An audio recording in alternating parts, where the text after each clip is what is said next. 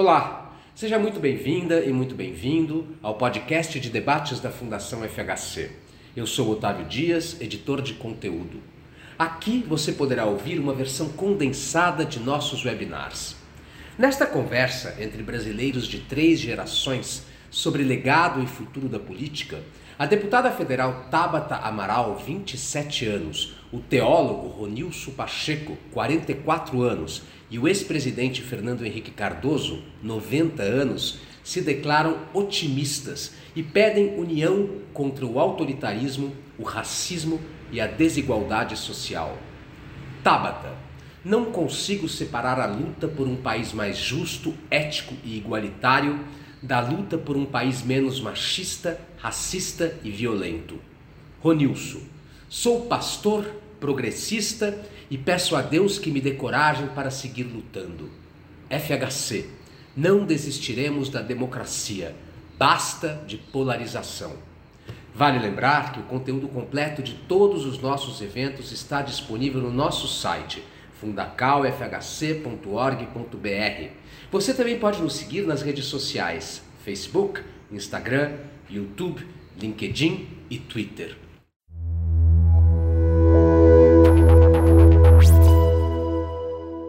Tabata, é, sem maiores formalismos, e, e, e, eu vou te chamar pelo de Tabata, é, reconhecendo de saída que você é uma parlamentar, é uma deputada federal das mais é, destacadas, né, eleita em, em 2018. É, e, e, a pergunta é a seguinte: que caminhos te levaram à política? Né? Como, é que você, como é que você chegou a ela? Que dilemas, obstáculos que você é, viveu? E como é que você pensa essa tua trajetória pessoal no contexto da tua geração? De forma bem direta, eu cresci sem gostar de política. E eu acho importante dizer isso porque isso tem uma conexão gigantesca com a última pergunta.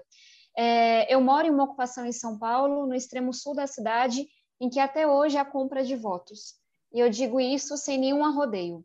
Até hoje, nós temos três famílias que praticamente dominam a região e que ainda praticam essa compra de votos, que ainda têm uma relação com, com a população que, enfim, que não é muito inspiradora, que não é muito de ouvir quem está naquele território. E como filha de nordestinos, como alguém que cresceu numa ocupação, ninguém teve que me dizer que política não era para mim. Isso é algo que eu assumi. Primeiro que era uma coisa negativa e que não era para mim. E aí foram algumas coisas que foram me levando a ter uma compreensão diferente ao longo do tempo. Acho que a primeira coisa que a gente vai poder falar mais tarde é que quando a gente passou por situações difíceis, quem nos acudiu foi a igreja. Então, minha primeira lição de solidariedade foi com os vicentinos, por exemplo, que levavam compras para a gente quando a gente estava sem comida. Mas, é, tirando essa parte de que, e, e, que ainda é uma realidade no Brasil, de que o Estado ele ainda é muito ausente nas periferias, eu tive contato com uma grande política pública, que foi a Olimpíada Brasileira de Matemática de Escolas Públicas, que é a maior Olimpíada do mundo, que hoje, infelizmente, vem sendo muito subfinanciada, mas que um estudo já mostrou que ela transforma o aprendizado da matemática em todas as escolas que participam, e não só nos alunos que são medalhistas. E por causa de uma professora da escola pública, a professora Simone, eu fui medalhista nas duas primeiras versões da UBMEP, e isso me deu acesso a uma escola particular de muita qualidade em São Paulo, que fica mais ou menos uma hora e meia da minha casa. E acho que para vocês entenderem o que isso significou para mim, Basta dizer que até então nunca ninguém tinha me perguntado o que eu faria na faculdade ou qual era meu sonho. Meu pai ele foi dependente químico. Eu até comentei com o Ronilson que ele tinha origem paraibana, mas foi criado em São Gonçalo no Rio. Minha mãe é baiana. Mas é, justamente por essa situação do meu pai, por essa doença que ele enfrentava, eu já tinha ouvido comentários do tipo: você e seu irmão vão ser drogados igual o seu pai. Mas ninguém tinha se dado o trabalho de dizer que a gente poderia ser outras coisas para além de todo o preconceito e estigma que existe com a, com a dependência química. E foi só na escola particular que isso começou a mudar, começaram a assumir que eu poderia ter um futuro diferente. E meus professores foram as pessoas que, de fato, me devolveram esse direito de sonhar. Na hora que começaram a me incentivar, na hora que entenderam que só uma bolsa de estudos, no meu caso, não era suficiente, que eu estava indo para a escola com fome, que eu estava indo sem dinheiro para o transporte, que eu faltava por causa disso. Então, eu, eu devo estar aqui aos meus professores que tiveram essa compreensão mais ampla do que é a desigualdade, né? De que, em alguns casos, só querer não é suficiente, e aí a gente pode comentar desse mito da meritocracia que a gente tem no Brasil. Mas avançando, dado que o tempo é curto, foi por causa dessa oportunidade que eu pude me engajar em Olimpíadas é, de Ciência, que não são as Olimpíadas de Esportes que a gente estava assistindo, mas são tão legais quanto, então, de astrofísica, química, robótica e por aí vai. E assim ganhei bolsa em seis faculdades americanas e me formei em Harvard em Ciência Política e Astrofísica. E aí o porquê da ciência política, né? Quando eu cheguei em Harvard, eu ainda queria ser astrofísica. Não porque eu tivesse muita ideia do que fazer um cientista, mas porque eu tinha aquilo na minha cabeça de que educação era a minha tábua de salvação. E no meu caso eram as ciências, eram as Olimpíadas. As Olimpíadas de astronomia, de matemática tinham mudado minha vida e eu sabia que eu era boa naquilo, então eu achava que esse era o meu caminho. Só que aí eu cheguei em Harvard é, pouquíssimas semanas, alguns meses depois da gente ter perdido meu pai de uma forma muito trágica.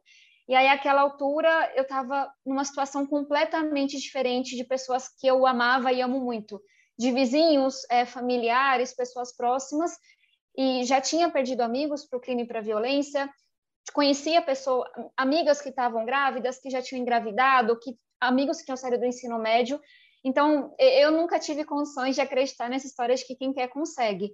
Então, eu cheguei na faculdade com esse questionamento de eu tive muita sorte, é, a, a, vida me permitiu quebrar o ciclo da pobreza, mas no, no meu território fui só eu, sabe? O que, que eu faço? E as pessoas que não tiveram oportunidade?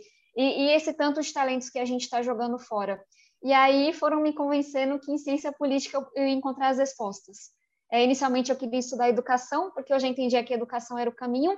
Em Harvard não tinha, mas eu fui para a área de ciência política muito com essa angústia.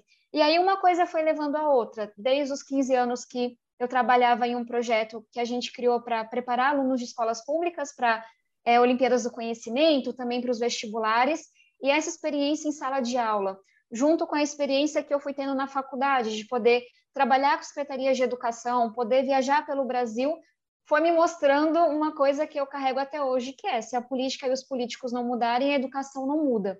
Então, foram alguns anos, dos meus 15 até os meus 24, para eu, é, não sei se quebrar todo o preconceito em relação à política, mas para eu começar a entender que a mudança estava ali, eu gostasse ou não daquilo. E aí eu comecei a ir atrás de conhecimento, porque era uma coisa tão assim distante para mim, entender o que era política, entender o que eram os partidos, é entender o que era esse mundo. E aí, em 2017, a gente fundou o Movimento Acredito, que até hoje é uma ponte entre a sociedade e os partidos políticos, que via de regra é, não, não vão falar com alguém, sabe? Quem, quem era estava tá na fila do pão querendo se candidatar.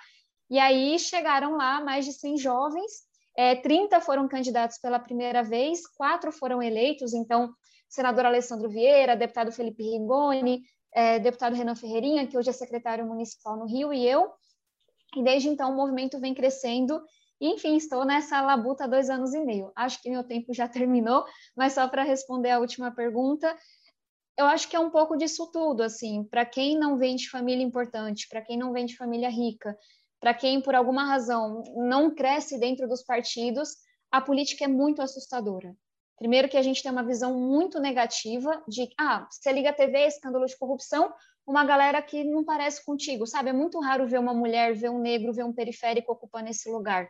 E aí, quando a gente tenta entrar, tem muita barreira, assim, muita, muita mesmo. Mas é, eu acho que toda causa leva à política, seja ela contra a corrupção, do meio ambiente, por mais mulheres, mais negros na política, e a minha causa educa pela educação me levou à política. Então, acho que é isso para a gente poder começar. Legal, Tabata. É... Ronilson, quais foram os, os teus caminhos, não para a política profissional, mas, digamos, para o ativismo é, social, e como é que você vê essa relação entre o ativismo social e a chamada uh, política institucional. Tem um caminho semelhante aí com relação à escola, acho que tem uma porta de entrada é, importante é, de grêmios e organizações. Eu sempre tive, de, por alguma razão, eu sempre tive essa inclinação e, e, e interesse por organizações de, de, de, movimentos, de coletivos e, e trabalhar de alguma maneira com causas que eu achava que era interessante, inclusive dentro da, dentro da escola. Então, acho que foi um, um start interessante e, obviamente, é, eu acho que tem um papel fundamental de professores, né? daqueles que, de alguma maneira, quando vem em você um potencial e, uh, e algo que pode ser interessante nesse, nesse sentido, inspira e motiva, e eu acho que isso faz meio que um divisor de águas. Assim. Então, eu tenho professores que eu não recordo o nome, mas eu, mas eu sei a, a contribuição que ele teve, às vezes, com uma frase, com uma indicação de, de, de leitura, com, com uma motivação, com um encorajamento para determinadas atitudes. Então, acho que a escola deu um, é, teve um papel importante. Uh, eu acho que o segundo ator ou agente importante para esse para me levar para esse caminho é, eu acho que já foi mesmo é, a igreja tanto pela presença uh, da igreja na minha na minha formação na minha adolescência para é, para a juventude, quanto na organização política mesmo. Eu tive a sorte, digo a sorte porque é, não tem sido fácil, né? mas eu tive a sorte de, de ter amigos e conhecer lideranças evangélicas progressistas muito, muito interessantes, que foram muito próximas de mim é, e que me inspiraram muito politicamente, que me apresentaram um pouco esse caminho dessa conexão ah, entre a igreja, a religiosidade, a perspectiva bíblica para a perspectiva social, né? e como essas coisas elas estavam é, de alguma maneira conectadas. Então acho que eu, sou, eu tenho um pouco é, eu tenho um pouco, eu tenho uma gratidão por essas lideranças que de alguma maneira viraram viraram a minha chave sobre vários aspectos, tanto na perspectiva evangélica quanto na perspectiva católica, na influência da teologia da libertação, aí num contato mais pela literatura e dessas lideranças evangélicas com é, é, na organização de movimentos estudantis, de movimentos evangélicos estudantis, mas que tinha uma que tinha uma ação social muito forte. Então, acho que tem uma confluência de, de, é, de questões, pessoas que vêm e vão, que de alguma maneira é, te inspira, e depois acho que parte dessa experiência, né, muito que a Tabata colocou no campo da educação e da escola, eu tive muito com relação aos movimentos sociais. Eu acho que os projetos sociais, os movimentos sociais, para mim, foram muito importantes, seja em São Gonçalo, seja quando eu começo a ter experiências com movimentos e coletivos e projetos é, no Rio de Janeiro, na capital, no caso. Né? É, eles foram muito importantes para mim para essa formação política. Eles preencheram um pouco desse vácuo uh, que, de alguma maneira, não foi preenchido na escola, ou mesmo quando acabou o meu período de ensino médio, tive uma grande lacuna entre o ensino médio e a universidade depois de duas ou três tentativas e saídas por, por várias razões, essa lacuna ela foi preenchida, muito preenchida pela, por movimentos e organizações que, de alguma maneira, estimularam a, a ideia do advocacy, do trabalho. Em São Gonçalo, nós tivemos é, muitos trabalhos de advocacy, era bem, é, é, era bem interessante. Eu lembro que, com, sei lá, 18 anos, eu organizei um, um, um debate gigantesco em São Gonçalo, queria é, pensar o Brasil. Eu, eu, lembro até hoje de eu indo na sede do IBGE convidar o Simon Schwartzman, que era presidente do IBGE na época, para ir em São Gonçalo e, e, eu tinha falado por telefone quando eu cheguei lá para convidar ele, a secretária falou tipo você que falou no telefone, você que está organizando o evento, e tudo era muito grandioso, né? Tipo, para discutir o Brasil, então discutir o Brasil em São Gonçalo e ainda levar o presidente do, do IBGE, então, é, mas era uma experiência uma experiência muito interessante, né? depois de movimentos de monitoramento de políticas públicas em São Gonçalo, de acompanhar o processo legislativo. É, então, é, isso foi um pouco pavimentando o, o, o meu caminho até, evidentemente, eu chegar na universidade isso, isso convergir com outras, é, com outras experiências. E acho que tem as experiências e as inspirações é, de liderança e movimento negro também. Eu acho que o movimento negro tem um papel é, importante no sentido de ajudar a identificar é, as sutilezas de, da, da, problemática racial no Brasil e como ela é. Acho que a gente né, vai, de alguma maneira, alguma pergunta isso, isso vai aparecer, mas como que ela é, é, é, fortemente transversal nos grandes dilemas da sociedade brasileira. Acho que essa virada de chave de conseguir enxergar ah, nossos dilemas, nossas nossas dificuldades, nossas desigualdades a partir desse crivo colocando isso, vendo isso como um arcabouço de onde muitos dos nossos dilemas surgem, foi uma virada de chave importante. Então, é, eu acho que esse é um pouco, é, esse é um pouco da minha jornada. É, e eu acho que o que vai também de alguma maneira surgir na nossa na nossa conversa é que é, há essa relação, acho que um pouco ambígua com é, com relação à, política e à nossa geração, pelo menos a minha geração, Mas eu acho que a relação é muito mais ambígua da compreensão da política do que propriamente da participação e do interesse. Eu acho que é isso que a gente pode falar um pouco mais. Mas para mim particularmente esse esse é um pouco essa é um pouco a minha jornada, né? Como como eu chegar até aqui, aonde aonde eu estou. Muito legal, Rony. Só para até para suprir aqui uma, uma lacuna que eu deveria ter dito logo ao início, para localizar as pessoas. Você já disse, você é de São Gonçalo, cidade próxima à cidade, do, cidade do Rio de Janeiro. Você é da Igreja Batista de, e, e você é pastor auxiliar uhum, é, nessa igreja.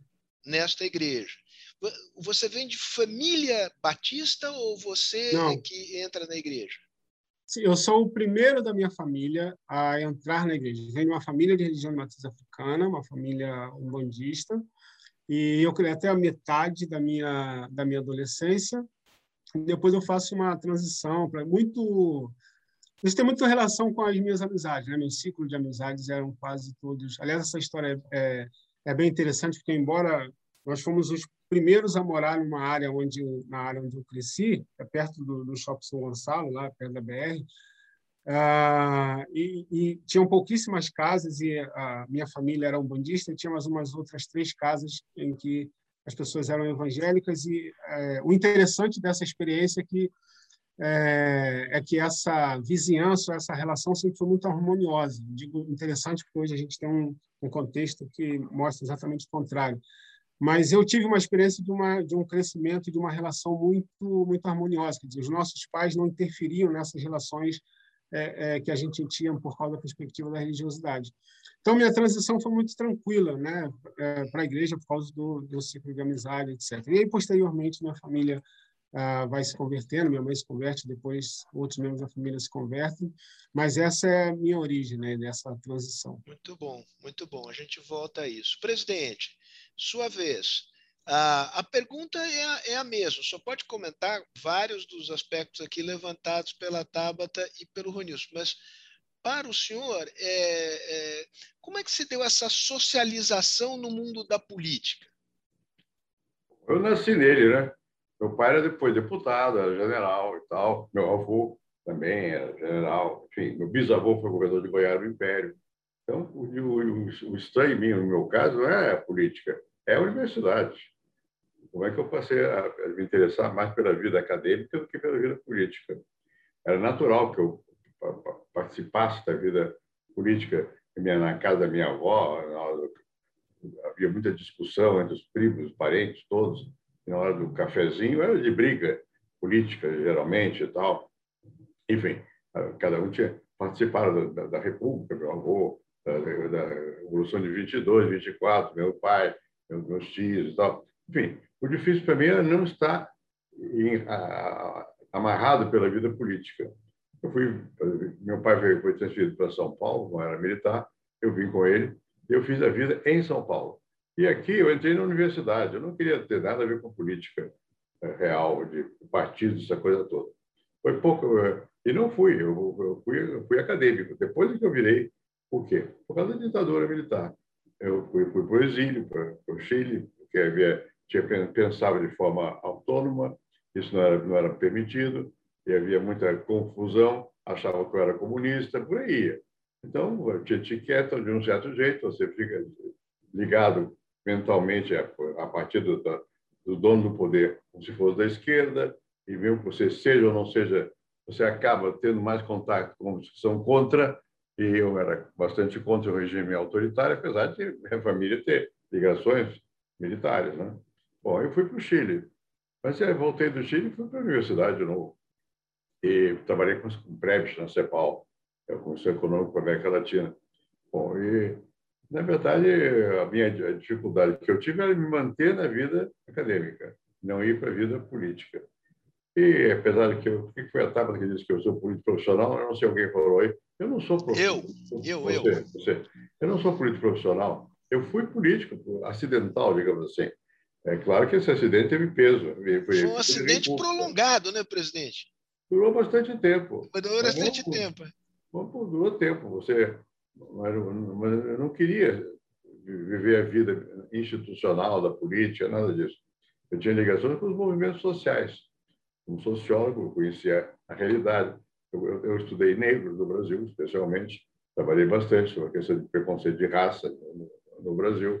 Entrei em contato com comunidades de negros, e com, conheci, né, de ouvir falar favela de São Paulo para o Sul, conheço muito, conheci muitas, muitas favelas, foi pesquisa nas favelas. Enfim, tinha a, a, a noção de que como é que é o povo brasileiro e como é diferente a vida do povo da vida dos que são donos do poder. Né?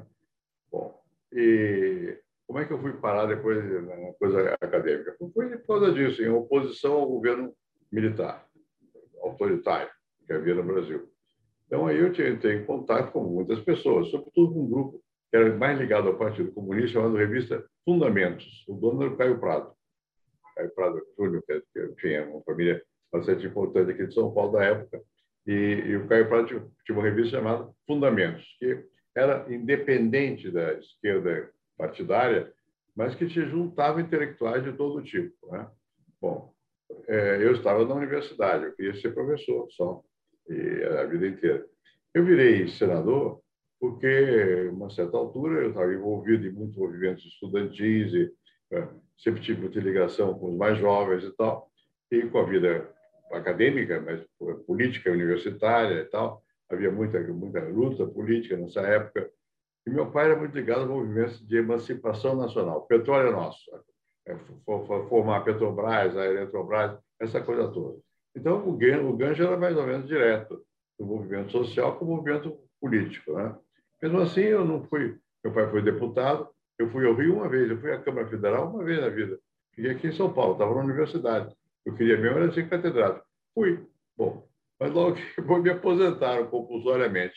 Durou muito pouco a meu casamento com, com, a universidade, porque me aposentaram compulsoriamente. Eu formei uma organização de pesquisa fora da universidade, chamada SEBRAP, financiada por quem tinha dinheiro, a Fundação Ford, que deu o dinheiro inicial, e alguns amigos brasileiros que deram alguns recursos para nós trabalharmos em pesquisas sociais. E nessa qualidade, ao mesmo tempo que nós fazíamos pesquisas sociológicas, nós fazíamos também pesquisas mais tecnocráticas. Por exemplo, a construção do metrô de São Paulo. O SEBRAP trabalhou. Trabalhamos como contratado para fazer algumas pesquisas relativas ao uso do metrô, não sei o quê e tal. Enfim, nunca foi, não ficamos apenas na coisa eh, estratosférica das teorias, que a minha formação é forte nessa área, né? mas não, não, não, não nos limitávamos a isso, visão concreta da, da realidade. Bom, por que, que eu virei mais tarde político? Eu virei político pouco a pouco. Eu, meu pai já era, meu avô também, no tempo do Império, e meu bisavô era, foi governador de Goiás no tempo do Império. Então, a política, para mim, não é uma coisa estranha. O estranho é não ter sido político desde logo. E, e terminada a vida é, acadêmica, a vida, digamos, parlamentar, voltar para a vida acadêmica, tentar fazer alguma coisa na vida acadêmica. Isso é que, eu, é, que, é, que é estranho, mas normal é que eu ficasse a vida inteira tentando Presidente, querer poder. Bom. Deixa, deixa eu lhe provocar aqui, porque esse é um tema interessante, que é o tema das transições aqui. É. O Ronilson falou da transição dele, né, de uma família é. de, de, cuja uh, religião era de origem africana, umbandista, a transição uh, para o, a, a religião batista, essa transformação. Essa, o senhor também viveu essa transição do acadêmico para o político. Né? O senhor estranhou muito a política uh, partidária quando entrou? Isso foi, foi difícil essa adaptação? Porque eu queria também perguntar em seguida para a Tabata, como é que é essa aterrissagem no mundo partidário? Né? Como é que foi para o senhor? Veja, é, eu, como eu disse aqui, eu nasci numa família que tinha ligação com o Estado. Havia, quando havia partidos, havia partidos. Meu pai foi do PTB, Partido Trabalhista Brasileiro. Na verdade, nunca foi de alma, mas é, é, era um partido nacionalista, a favor do crescimento do, do país e tal e coisa. Minha família é ligada a Getúlio Vargas, muito bem. Então, existia uma, o, o que se chama de populismo hoje, para nós era normal. Tinha que haver populismo, tinha que haver participação, a integração do povo na vida nacional, no, no, no Estado e tal. Então, eu, eu, na verdade, eu fui treinado por um sociólogo chamado Florestan Fernandes. Ela foi meu grande ídolo foi a pessoa que me ensinou sociologia, não sei o que e tal. Eu entrei na USP, eu tinha 17 anos. E a USP, naquela época, a Faculdade de Filosofia, era, ao mesmo tempo que ligada ao, ao jornal Estado de São Paulo, o Mesquita, era muito dos europeus, dos franceses. É, as aulas eram dadas, para, no meu tempo, em francês. Roger Bastide e outros mais, vários professores davam aula na língua deles. Né? Bom, eu sabia, eu, eu aprendi francês de pequeno, então eu, eu é, tinha facilidade, mais facilidade para isso aí. Mas eu, eu resisti muito, mesmo né, quando meu pai já era parlamentar e, portanto, ativo na vida política, eu estava na vida acadêmica. Por que, que eu fui parar na vida política? Por causa de uma violência do Estado que me expulsou do Brasil. Pois é, mas como é que, como é que foi o seu primeiro contato? Né, digamos, porque aí chega um momento em que o senhor, digamos, é, começa a conviver com Ulisses, com Tancredo, Sim. com, com gente com que ele. já era, digamos assim, raposas antigas da política, e o senhor era ainda um, um, noviço na política institucional. É. Bom, primeiro, o, essas pessoas eram líderes fortes aqui no Brasil, contra o regime uh, dominante do Brasil, autoritário, não sei o que e tal. E como é que eu comecei a vida política? Comecei assistindo comícios. Comício, para mim, era uma chatice, para você falar português claro e franco. Porque é uma falação sem parar, não sei o que e tal. Mas eu aprendi como é que falava, não sei o que e tal. E como um montão de ficava nervoso, falava rapidamente ir embora para o hotel, para jantar e tal. Bom, então eu, eu, eu via a política uma coisa estranha a mim naquela época. Né? Bastante estranha. Depois você vai se acostumando. É, eu nunca fui dado muito a, a, a, comício por causa do estilo de gritaria, né, meu jeito, mas enfim, eu sabia fazer gritaria, senão eu não ganhava, não tinha voto, né? Bom, eu concordei com um grupo de intelectuais, artistas, escritores e tal, de ser candidato a senador para ser suplente com voto próprio do Montoro, que era governador de São Paulo. E fui eleito. Dizer, eu, ele ganhou a eleição, teve mais votos que eu, mas a chapa era única, sublegenda se chamava. Então eu tinha uma sublegenda. Eu fui senador suplente com voto próprio. Né? E quando o Montoro foi, resolveu ser governador, não mais senador, automaticamente, eu estava nos Estados Unidos dando aula. Eu estava dando aula, eu creio que nessa época eu era professor na Califórnia. é, era na Califórnia. Bom, o, eu, sabia que eu ia ser senador porque o Montoro ia ser candidato a governador e ia ganhar a eleição. Eu saí da, da, Califórnia, pode dizer assim, para o Senado. Quando cheguei no Senado, eu estranhei muito, que eu, a primeira visão que, que eu tinha é aqueles velhos, não, primeiro não eram tão velhos assim, segundo eram pessoas, alguns bem interessantes, conversavam, sabiam das coisas, né? E eu me dei bem, me dei bem. Eu, já tinha tido algum contato, quando eu era do Conselho Universitário, fui eleito representante dos antigos alunos do Conselho Universitário. Então, a vida mais ou menos politizada da, da, da universidade era frequente já. Né? Mas eu estava querendo fazer pesquisa. Bom, aí Presidente, deixa eu, deixa, eu, deixa eu cometer aqui a suprema indelicadeza de interromper, mas é para pegar este gancho desta chegada do senhor no Senado. Eu queria levar a conversa para Tabata. Como é que é, Tabata, a sua chegada na Câmara dos deputados, né?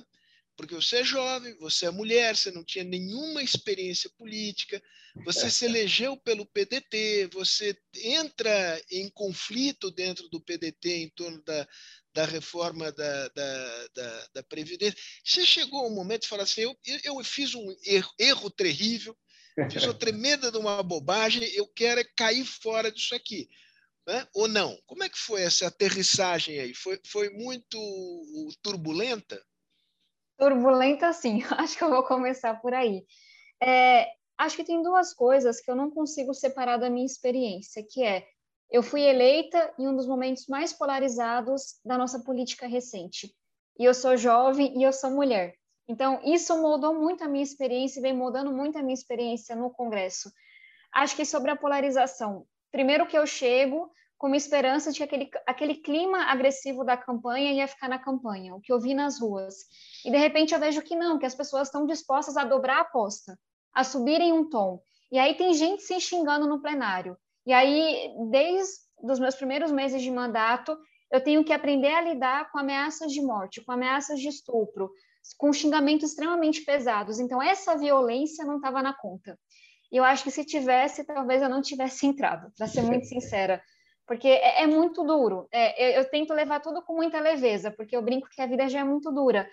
Mas quantos dias eu não chorei e fiquei com medo porque eu recebi uma ameaça concreta? Então, é, acho que essa violência, essa polarização é, vem marcando muito. E aí, por outro lado, eu chego lá e eu vejo que eu posso contar com alguns excelentes parceiros. E que isso não tem muito a ver com o fato deles terem acabado de ser eleitos ou não. Que tem algumas pessoas que estão lá há décadas, com quem eu aprendo, quem eu admiro e que pensam o Brasil. É, e aí tem pessoas que chegaram junto comigo que fazem o oposto disso e que fazem as mesmas práticas antigas no sentido, sabe, dessa coisa da corrupção, dessa coisa de você vender o voto. Então, acho que essa polarização vem marcando muito a minha experiência, mas também com algumas surpresas positivas. E o fato de ser mulher, isso tudo é, se encontra na votação da reforma da Previdência. Porque eu, eu cheguei muito ciente e talvez é, também não tendo essa visão de que eu sou política. Eu atuo hoje como deputada federal, agora o que eu sou mesmo é ativista pela educação. E se em algum momento mais para frente eu não estiver na política, eu vou estar trabalhando com educação. É, essa é a única certeza que eu tenho. Então, quando eu chego na política, eu tenho, e essa é a maior clareza, que eu não estou disposta a vender minha convicção, a, sabe, fazer o que parece mais popular no Twitter, porque é isso que eu tenho. Eu tenho um, medo real de daqui a alguns anos, se eu fosse votando de acordo com a maré do Twitter, do que é mais compreensível, popular naquele momento, eu olhar e não me reconhecer. E, e tem uma vida para além da política, sabe? Tem uma visão de mundo, enfim, tem quem eu sou. Então, na votação da reforma da Previdência, foi um pouco disso. Eu tinha uma compreensão muito grande da necessidade daquela reforma. Inclusive, me filiei ao PDT porque, enfim, naquele momento de campanha, para se diferenciar do PT, é, o PDT apresentou muito uma candidatura que combinava responsabilidade fiscal com responsabilidade social. Eu continuo sendo uma grande admiradora do que, sabe, esse grupo político, na figura do Ciro Gomes, fizeram no Ceará e fizeram em Sobral, especialmente no que diz respeito à educação. Mas aí as coisas mudam, mas aí o PDT perde a eleição. E aí agora você tem que fazer oposição ao Bolsonaro e, se possível, ocupar o lugar do PT. Então, foi esse o azar que eu dei, assim, entre aspas, porque é, num movimento político de ocupar, de receber os votos que eram do Lula, o Ciro faz o um movimento de ir para a esquerda e vê na reforma da Previdência uma oportunidade de demarcar isso, mesmo que para isso ele tenha que me ligar no dia, como aconteceu, e dizer que, olha, você está certa, mas a política é assim, e a gente tem que votar contra. E eu, não, a política não é assim para mim, porque se for assim, eu, eu não quero estar tá aqui. E aí é, é esse contexto da polarização que eu acho que vem marcando muito o meu mandato. E aí, por outro lado, eu sou mulher. E aí, usando português, claro, enfim, eu não sou muito alta, eu tenho um tom de voz mais manso, olham para mim e vem uma menina. E aí falaram, não, essa daí tem, tem aqui um terço da bancada votando, mas o alvo fácil é a Tabata. E aí começa, assim, uma enxurrada de ameaças, de xingamentos, é, de destruição de reputação mesmo, que tem um, um aspecto muito forte do machismo, e isso a gente vê nos comentários, em que minha vida pessoal, a cor do meu batom, a minha aparência entram em jogo muito mais do que os argumentos, mas também tem um contexto da polarização. E aí eles erraram, porque se eu fosse só uma menina nesse sentido pejorativo, eu não tinha saído de onde eu saía, eu não tinha feito o que eu fiz ao longo da minha vida. Eu fui forjada muito na base da porrada, mas fui forjada, sabe, a ter coragem. Então eu acho que é isso, assim, se eu já pensei em desistir, já. É, mas se eu já cheguei a considerar de verdade, vou desistir, não. Porque, a, apesar da polarização, da violência, do machismo, de tudo isso que está, como a gente diria assim no Nordeste, está rançoso na política, é, eu ainda acredito que aqui que acontece. Em nenhum outro lugar eu teria tido a oportunidade de aprovar uma emenda ao Fundeb que vai fazer com que, pela primeira vez, tenha recurso olhando para a qualidade da educação. De, sabe, encampar uma luta que eu estou há mais de um ano pela conectividade de alunos de baixa renda de conseguir de fato, como a gente conseguiu que no edital do 5G estejam as escolas. Então, assim, você vai vendo mudanças muito concretas, aí você fala, vale a pena. Então, enquanto eu aguentar o tranco, vou seguindo por aqui. Conte com o nosso apoio para, digamos, dar sustentação para essa imensa coragem que você tem. Falando em coragem, Ronilson, é, a, a, a Tabata falou de violência e falou de medo. Né? É, e ela é, é, ela é uma parlamentar, isto ainda representa, digamos, algum grau de proteção no Brasil. Né? É, você passou a fazer ativismo é, social em São Gonçalo, que é uma região violenta do Estado. Você é negro, os negros são alvo da violência do Estado brasileiro, né? não é segredo para ninguém isso.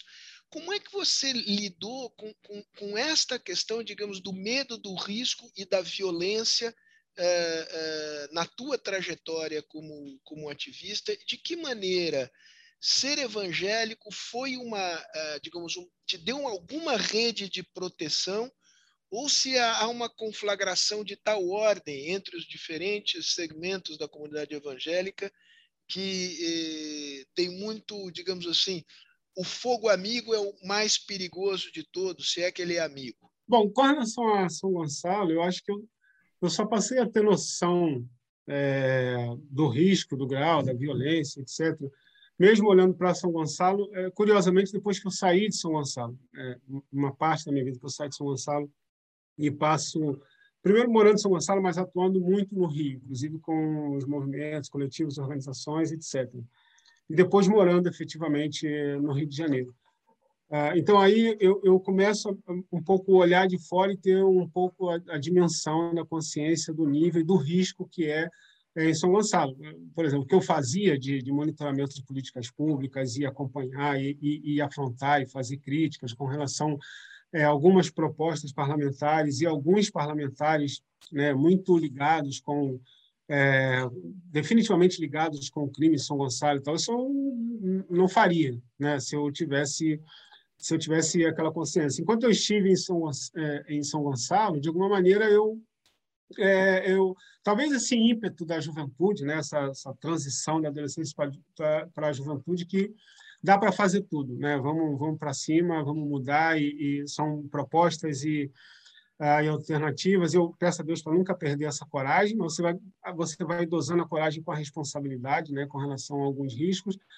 Mas quando eu saio, né, em outra fase, com mais maturidade, eu vou tendo noção do quanto é, do quanto esse risco, do quanto esse risco existe, eu sou muito mais, eu sou muito mais cauteloso. É, eu tive riscos diretos indiretos, diversos, seja por seja por pelas redes sociais, ou seja por ameaças diretas. Eu já tive muitas ocasiões de, de, de eventos ou de atividades em que em que eu sei que, né, que, que policiais ou pessoas ligadas a policiais é, me filmavam ou falando ou, ou é, definitivamente me intimando, meio que mirando o que eu estava fazendo, etc.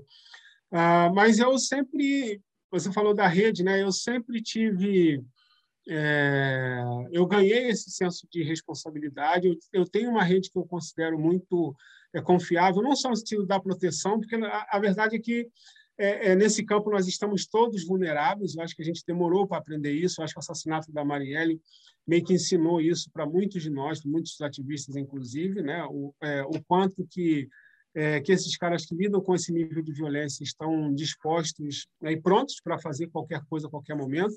Era muito interessante né, que até então é, a gente sempre considerou por um lado, a gente está é, afrontando tanto a violência do Estado quanto a violência é, do crime organizado, o crime organizado em confluência com é, com o Estado, mas a nossa vida está toda exposta, né? A gente coloca no, no, Facebook que a gente vai fazer um ato em lugar tal, a gente vai fazer uma mesa em lugar tal. Todo mundo sabe é, onde a gente está. Tudo que a gente faz é muito público. Por quase dois anos eu fazia, é, era uma da, das pessoas que coordenava uma aula pública que a gente fazia na é, na Cinelândia, no Rio de Janeiro, e aí, em, em, cada, em cada aula a gente tratava de, é, de um tema que tivesse a ver com a cidade naquele momento, então nós fizemos muito com relação às ocupações, com relação aos grandes eventos e os, é, é, é os deslocamentos né, feitos pelo é, que aconteceram no Rio de Janeiro por conta dos grandes eventos, a ocupação do, é, do exército né, nas, nas, nas favelas do Rio de Janeiro, temas que eram sempre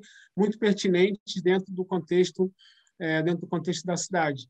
Então, tinha um, só que, ao mesmo tempo, todos nós estamos muito vulneráveis, mas, simultaneamente, é uma rede muito solidária, no sentido do afeto, do cuidado, é, no sentido, inclusive, do, desse suporte emocional, que é isso mesmo, né? um como é, a Tabata, um pouco como a Tabata é, colocou, de, de, como a sua vida se torna isso. Quer dizer, você está no café da manhã, você está almoçando e você recebe é, é um vídeo de alguém que quer saber se você pode fazer alguma coisa de um assassinato que acabou de acontecer, né? de uma operação policial em que, em que claramente um, um, um policial é, atingir uma criança, por exemplo, e os pais não conseguem ter acesso ter acesso ao corpo. Dizer, lidar com essa lidar com essa realidade, ah, ela é muito temerosa.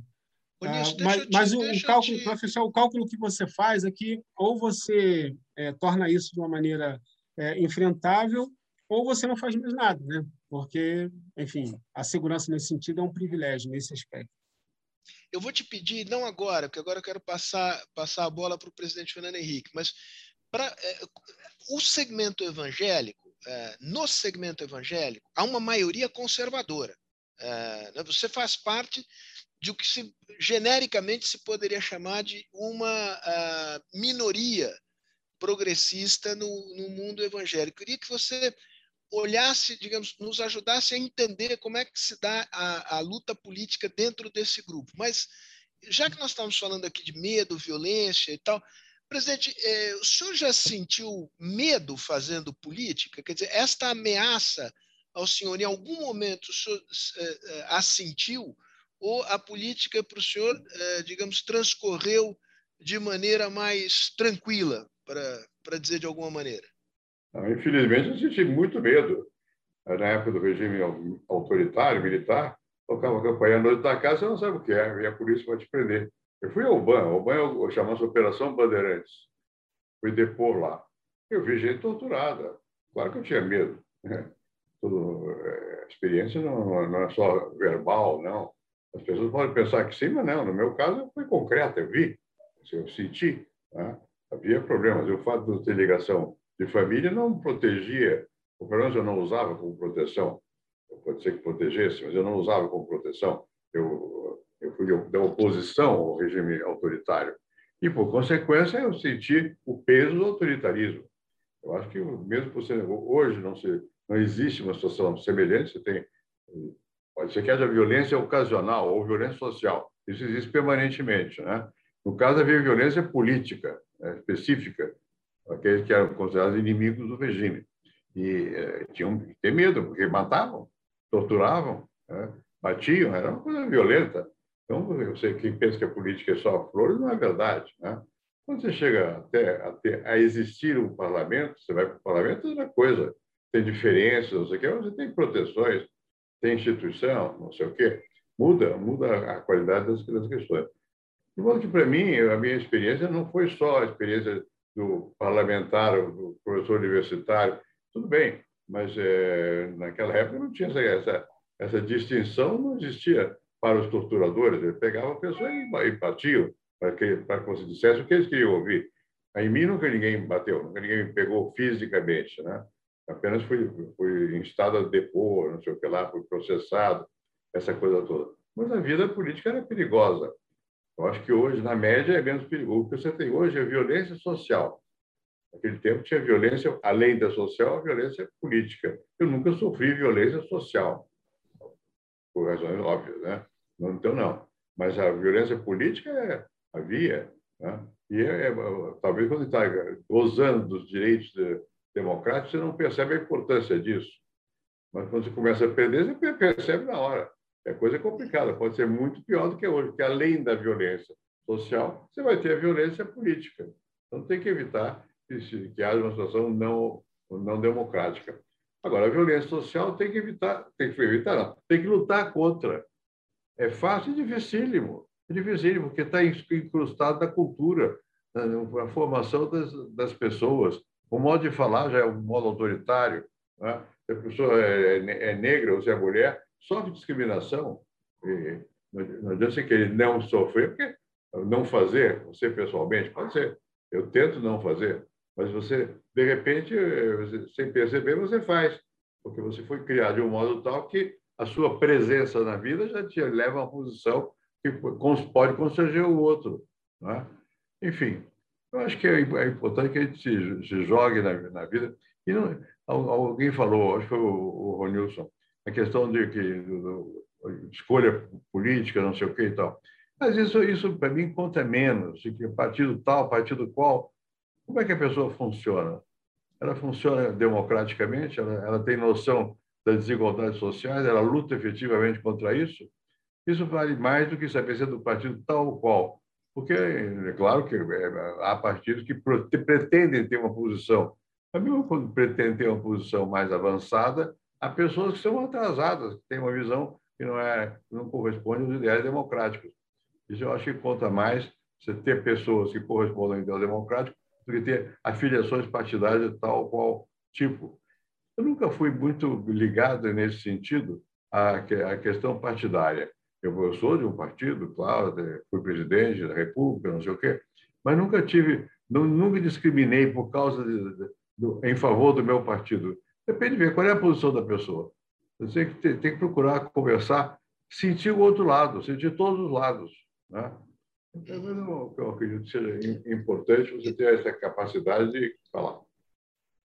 Uma coisa interessante, quer dizer, eu, eu, eu não sou de tirar lições morais de, de, de quase nada, mas enfim, mas aqui tem uma, uma, uma, em tudo que vocês disseram, tem um elemento essencial da política, né? Coragem.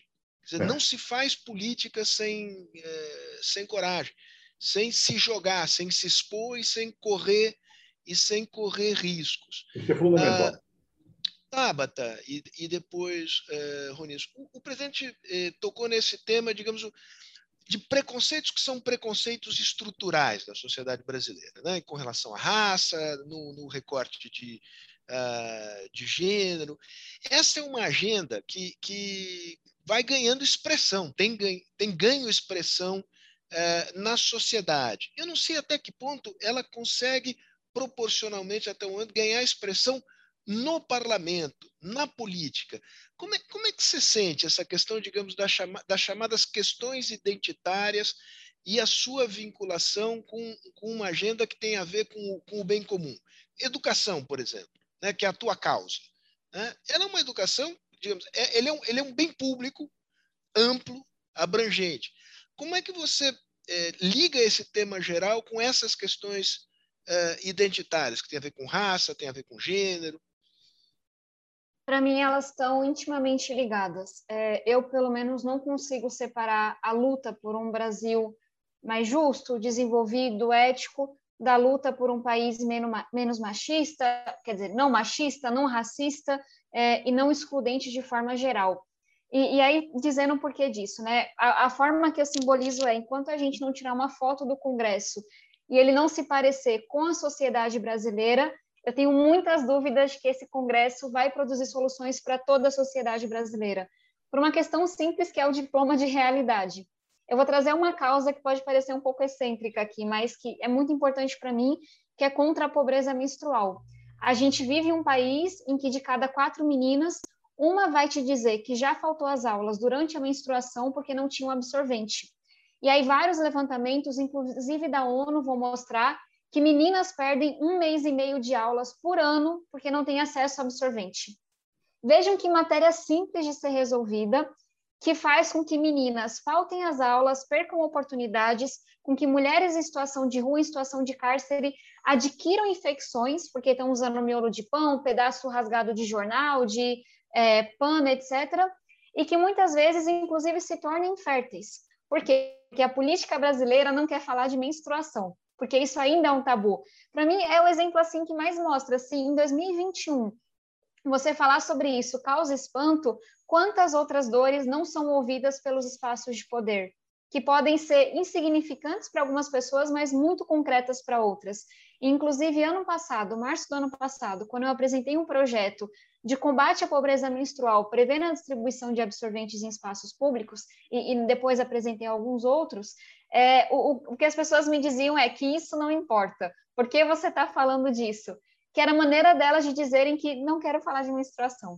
Eu, enquanto homem ou mulher rica, não, não quero debater isso. E é assustador, porque eu fui xingada de todos os nomes, inclusive pelo então ministro da Educação, que fez uma piada de extremo mal, extremamente de mau gosto.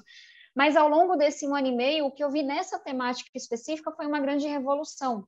Hoje, a gente tem estados e municípios que têm concretos recentes de combate à pobreza menstrual. São Paulo, capital estado, é, Praia Grande, Mogi das Cruzes, Jatino, Ceará, Recife, Maranhão, são vários exemplos. Porque algumas pessoas, e eu estou longe de estar sozinha nisso, tiveram coragem de falar. Então, no governo federal é um pouco mais complexo, eu continuo lutando pelo nosso projeto. Mas no âmbito nacional, ver prefeitos e governadores se posicionando em relação a isso. Então, para dizer que não, eu não consigo acreditar que um congresso de homens brancos ricos vai resolver os problemas do Brasil, porque você não conhece as dores assim. E não há nenhum problema com homens brancos ricos e fala enquanto mulher branca. O problema é que os outros não estão lá, sabe? Essa questão do diploma de realidade. E aí, falando da temática das mulheres, que para mim é muito cara, a gente vê um avanço. 90 anos atrás, mulheres não podiam votar nem ser eleitas. 20 anos atrás, alguém como eu não teria provavelmente nem feito ensino médio, sabe? Filha de mãe que engravidou no ensino médio, foi abandonada pela família, pai dependente químico.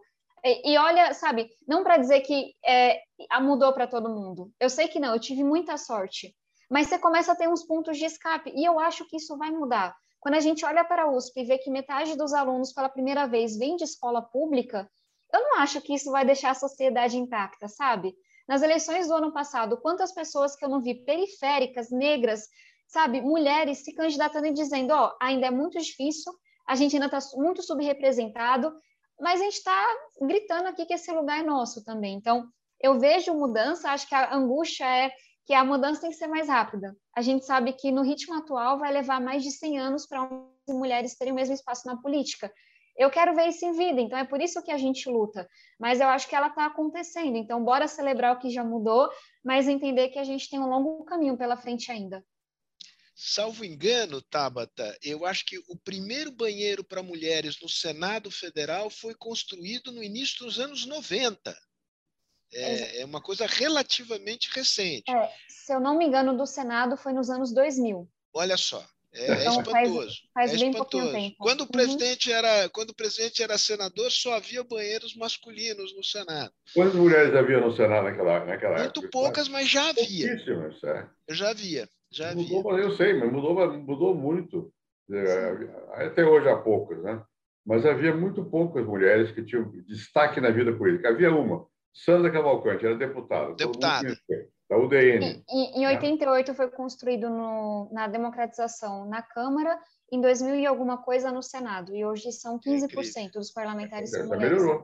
É, mas é muito baixo. O Brasil tem uma participação feminina no Parlamento Nacional oh, das mais baixas do mundo. Disseram aqui que foi em 2016 no Senado. Olha, é. É, enfim. Sei que foi depois de 2000, com Vamos certeza. conferir, porque essa é, é realmente. Enfim, vejamos. Vejamos. Mas, Ronilson, deixa, deixa eu tratar de um tema aqui que foi é, levantado por vários dos que nos assistem aqui. Deixa eu não perder os nomes aqui. O Renildo Neres e o Jeremias de Araújo, entre outros, que eh, diz respeito ao fato de que, é, daquele tema que eu já mencionei anteriormente, que eu vou refrasear de maneira mais provocativa. Digamos. Por que, que o mundo evangélico foi capturado, por assim dizer, é, por pastores é, muito conservadores, né? é, em que, digamos, para os quais o papel da mulher é ainda ser subordinada ao cabeça do casal, o seu digníssimo marido.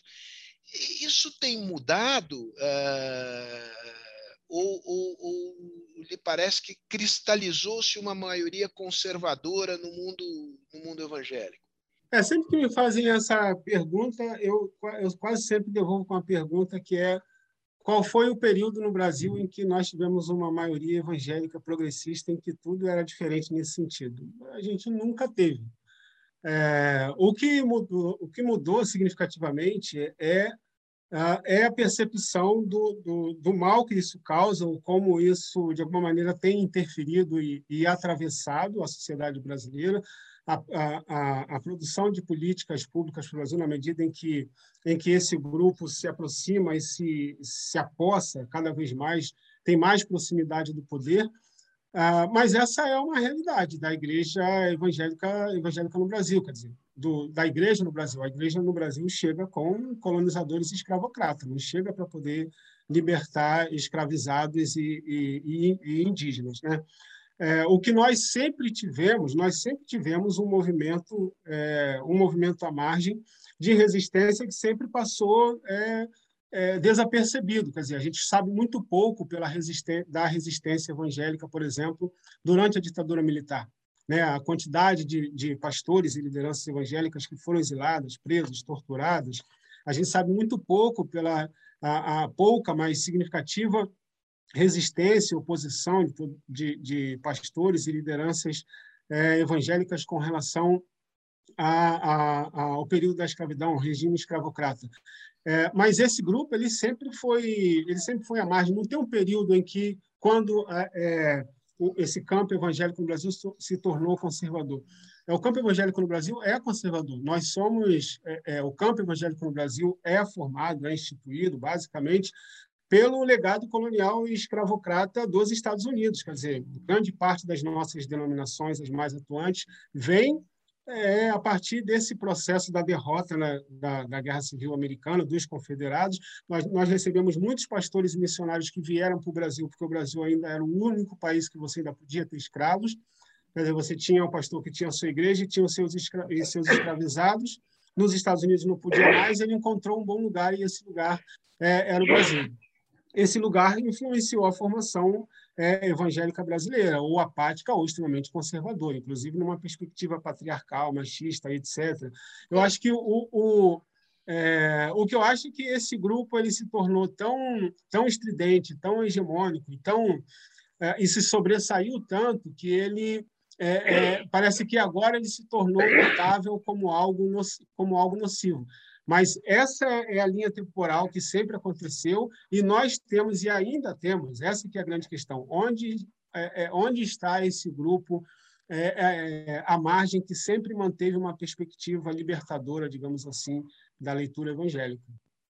Agora, do ponto de vista, digamos, de, da formação política e do, digamos, do recrutamento para atividade política, os conservadores evangélicos têm sido é, bem-sucedidos? Quer dizer, é, é, porque há um, um aumento da, da participação é, de, de, de, bancadas evangélicas nos legislativos, não apenas no federal, mas é, uhum. esse é um mecanismo forte esse de recrutamento e de, de, portanto, de engajamento na política de um setor religioso conservador? Forte e expressivo, mas eu acho que aí tem, tem várias razões. Talvez uma, uma razão significativa é que uma parte significativa da esquerda, uma parte significativa dos, dos partidos e do, do, das lideranças políticas, do campo político identificado numa perspectiva é, democrática e mais liberal, sempre foi muito hostil à perspectiva da religião e à religiosidade.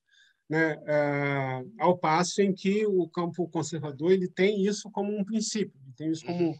como algo extremamente básico. Eu acho que tem um pouco da cobrança é, da cobrança dessa conta, quer dizer, a própria compreensão da ideia dessa disputa né, da laicidade do Estado, sei que isso estava em, em uma das, da, das perguntas, mas é, surgiu agora como levantando essa bola agora, essa disputa com relação na preocupação da laicidade com, com o Estado, ah, imaginando a religião como se fosse um mal ao Estado por si só. É, e você tem muitas variáveis. O que, o que, o que é os Estados Unidos, ou o que seria os Estados Unidos, sem a, a, a importante influência das igrejas negras, por exemplo? Né? O movimento pelos direitos civis é um, é um movimento extremamente é, fundamentado a partir, a partir de religiosos, a partir de, de, evangélicos negros. Aliás, isso é uma coisa interessante, que essa perspectiva da laicidade, da, do distanciamento da religião, como está muito relacionado nessa, nessa herança iluminista, branca, europeia, dessa distinção da religião da religião e da sociedade, ao passo que é, é, grande parte das populações negras, grande parte dos mais pobres, a espiritualidade e a religião está totalmente conectadas. Você teve transformações políticas, você teve a partir de uma influência da participação extremamente importante é, da religião. Foi assim nos Estados Unidos, foi assim na Jamaica. A independência da Jamaica tem uma relação é, direta com uma revolução inspirada por um é, por um pastor batista. Foi assim na África do Sul, na luta contra o apartheid, tem uma contribuição incrível das igrejas é, das igrejas protestantes é, na África do Sul. A, a, a, Revolução Haitiana tem uma contribuição do voodoo extremamente importante. É, é, como o candomblé e os terreiros no Brasil foram articuladores extremamente importantes, políticos, inclusive, é, para o movimento negro, para lideranças negras importantes, né? a gente pensar no Abdias, a pensar, pensar na Lélia Gonzalez. Então, é, é, é, a religião é extremamente formadora nesse, é, é, nesse sentido. Então, essa hostilidade, esse distanciamento, é, que de alguma maneira atravessou parte da, da intelectualidade no campo da esquerda e, e também numa perspectiva liberal e democrática, do qual a religião não faz parte, a religião fica ali no seu, no seu cantinho, é, o espaço que o Estado permite, ele permitiu, de alguma forma, que esse campo conservador mostrasse que é, é, a política não é pensada sem a religião. E, nesse caso, a política não é pensada sem a religião cristã. Nessa hierarquia, nessa perspectiva. Então, é, não é só como os conservadores, é, é, é como eles, a expressão que você usou é como eles colecionam. Capturaram. Como eles, não, é que, como que eles, é, não é só a ideia de como capturaram. Né? Essa é, porque também parece que os, os conservadores capturaram um, um grupo passivo é onde os conservadores chegaram e conseguiram capturar com uma mensagem religiosa. Isso é leitura política também. É, esse grupo fez uma leitura de que de que esses conservadores preservam coisas que são importantes para eles de alguma maneira. Uhum. Então tem uma perspectiva de é, uma, uma, uma perspectiva de, de narrativa, de interpretação dessa narrativa, que ela também é importante. Não é só a captura pelos conservadores, mas como essa hostilidade ou essa má compreensão do papel uh, da religião foi determinante também para chegar onde a gente chegou. Legal, Ronilson. Eu vou querer perguntar de novo, ainda sobre este tema da religião para o presidente, mas antes eu queria a, agradecer aqui o Orestes Aloysio, que está nos assistindo, e que confirmou que é de 2016 o primeiro banheiro feminino no Senado, que antes as excelentíssimas senadoras tinham que ir ao, ao banheiro do restaurante, que não havia um banheiro privativo para as mulheres no, no Senado uh, Federal. Presidente, como é que o senhor vê essa questão de, é, da, da, relação entre política e religião, mas de maneira mais, menos abstrata? Como é que foi a sua relação uh, primeiro, no, no, na luta contra a, a, a, ditadura, o papel que a igreja teve. Né? É, e aí, igreja católica, mas não só a igreja católica. E o senhor, é, como é. presidente, como é, que, como é que o senhor procurou lidar com este fato de que é, a religiosidade do povo brasileiro é muito presente, embora o Estado seja laico e as igrejas têm peso. São, muitos, são muitas questões juntas aí. Vamos ver como é que a gente sai dessa. É o seguinte. É, primeiro, eu sou de uma família de origem. Minha mãe era, nasceu em Manaus e era, o pai dela era protestante. A minha avó, a mulher desse meu avô protestante, era católica. Então havia discussão sobre a questão. Enquanto na família do meu pai, metade não tem não tinha religião nenhuma, porque são militares, de, de um tempo que meu avô era foi foi foi, estudou para padre, pai do meu pai. A minha avó não acreditava em Deus e era uma pessoa que nasceu no século XIX. Então é uma coisa complicada. Lá em casa sempre houve muita muita liberdade nesse sentido, que havia muitas tendências. Né? Bem, é, eu fui católico como religião bastante. Eu, eu, eu ficava muito nervoso que a minha irmã não rezava um rosário antes de dormir. Um rosário, três terços. Eu rezava três terços, enfim. Bom, é, mas nunca a Igreja Católica apareceu na vida política de uma maneira mais definida, mas não foi a única. Os protestantes também. Contra as torturas, contra a violência, contra o autoritarismo. Dom Paulo Asa foi um nosso herói naquela ocasião. Né? Então, ele tinha posições muito claras, eram contrárias à discriminação, até mesmo a qualquer tipo de discriminação política, não só na questão da tortura, mas em geral. Ele é uma pessoa aberta. Bom, então, é, nessa época, a relação que havia entre os religiosos que opunham ao regime era grande. Não só os católicos, mas principalmente os católicos, por causa de Dom Paulo, que tinha um papel grande, que em São Paulo, Dom Carlos Carmelo, no Rio, enfim, Dom Paulo mais que todos, né? o, arcebispo de Recife, ele também tinha posição. Eu me lembro que a polícia matou uma pessoa aqui em São Paulo, um jovem. Aí né, uma, uma, na Praça da Sé, uma missa, e veio, então, vieram vários cardeais. Eu estava lá, sentado com os cardeais, no altar. Né? Havia, havia um sentido de resistência ao autoritarismo que penetrou nas religiões, não só na católica, em algumas denominações protestantes também. Então, essa, essa questão me, me, me, levou a eu, pessoalmente, a ter uma visão muito mais plural dessa matéria. Né? Eu, eu nunca não, não tenho palavra de discriminação. Você pode dizer que o povo é isso ou é aquilo. Você, como presidente, você tem que atender a todos, com religião, sem religião, católico. você atende mais aos que procuram mais, são os católicos, que vêm mais, os cardeais têm mais acesso, né? Mas também os. os na, na, sua época, eu acho que isso mudou, presidente. Acho que hoje os, época, os, pastores são mais ativos até do que os próprios é, da hierarquia católica. O que mudou foi no sentido que a, a, a, sociedade mudou muito também. Você tem Sim. gente de todo tipo de religião. E, tem. Tem, e a ideia de que o, todo religioso é conservador é uma mera ideia, não é verdade. Né? Você tem na, na experiência vital, você percebe que não é assim. É, eu, eu, pessoalmente, nunca fui, nunca fui discriminar, quem quer que fosse. Fui lá o Papa, eu recebia protestantes, não religiosos em geral, ateus. Isso para mim não tinha muita importância, porque precisa ver como é que eles se comportavam politicamente. Né? Bom, isso acho que progressivamente o Estado brasileiro, não é aquele laico que está escrito na Constituição, aquele laico, mas ele, tá, ele opera de uma maneira mais aberta porque senão não vai dar certo num país que é tão diverso como o Brasil. Você tem que aceitar essa é, diversidade e você guardar a questão religiosa para si. Você cada um tem ou não tem, mas não, não pode interferir na vida, é, da decisão do quem está no governo, a questão de você de tal ou qual é, comunidade religiosa. Isso não, não, nunca entrou em discussão. É claro que eu tinha mais contato com os católicos, porque eram mais visíveis. Foi que eu bati, né? É mais fácil perceber quando vê um cardeal, não sei o quê e tal. É mais visível.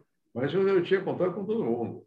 Eu acho que é muito importante na política, e aqui algumas pessoas dos que estamos debatendo, estamos, estamos ou estivemos envolvidos na política, você tem que ter disposição de ouvir. E ouvir todos os que estão com vontade de se manifestar. Eu, não, eu nunca perguntei a ninguém qual é a sua religião? Nunca. Nem eu, eu fui senador vários anos, nunca perguntei. Havia gente de, de várias religiões, a maioria era católica. Católico quer dizer, se diziam católicos, não eram praticantes, ou alguns, outros eram praticantes. O Marco Marcel foi vice-presidente meu, era católico praticante. Eu, eu ia à missa na casa dele. Por quê? Porque é para prestigiar o Marco. Mas ele fazia a missa, me convidava, eu ia. Mas eu ia também a qualquer outro tipo de culto que fosse necessário. E para é. relembrar do tempo que o senhor rezava um rosário inteiro antes de dormir também, né, então, presidente? Esse é um bom tempo. É, pois é, memorável. Mas também, né? é, mas também na casa da minha avó, eu tinha tias que eram espíritas. E o copo na mesa fazia o copo andar, não sei o quê. Enfim, Como espírita, que... tem uma tradição espírita no meio militar muito, muito grande, grande né? muito forte. Kardecista. Eu, eu acho que o importante é você respeitar essas religiões. Né? Se você, o que você é, você sabe, você morrer, você vai, vai, vai definir se é que você consegue. Né? Mas tem que respeitar, enquanto tiver poder na mão, tem que respeitar o conjunto de expressões religiosas e culturais do, do país. Eu acho que é isso. Eu fui treinado dessa maneira, como sociólogo. Então, agir, nem sempre agir, mas procurei sempre agir assim. Né? E, aqui foi levantada a questão de mulher. Bem, isso no meu tempo era quente, era um assunto delicado porque as mulheres estavam, tinham posição de combativa. Minha mulher, na época, quando eu era presidente, era a Ruth. A Ruth era muito feminista, não no sentido só de levantar a bandeira, mas de entender a posição da mulher, a perseguição do homem, não sei o quê. Isso é importante, você tem que tomar em consideração essa, essa dimensão. Quanto à questão racial, nem se fale, porque eu fui assistente do Roger Bastilho e Florestan Fernandes. Então, eu comecei a vida fazendo sociologia e na favela, aqui em São Paulo, curtiço na favela. Né? E daqui até o Rio Grande do Sul ia tudo que era favela. O que nós estávamos estudando a discriminação racial. Era, era, é diferente do Brasil comparado com os Estados Unidos, mas, é, mas existe, né? E você tem que lutar contra essas questões. Eu acho que a obrigação de quem está na vida pública é de você ter uma, uma visão, digamos, abrangente, não ser, não ser de um segmento. Eu tenho preocupação com o sectarismo, a polarização que deriva do sectarismo. Deixa eu pegar esse, Deixa eu pegar é. esse gancho da, da, polarização, porque nós estamos chegando aqui no, na parte final da nossa, da nossa conversa, e polarização nos leva ao tema das mídias sociais. Né?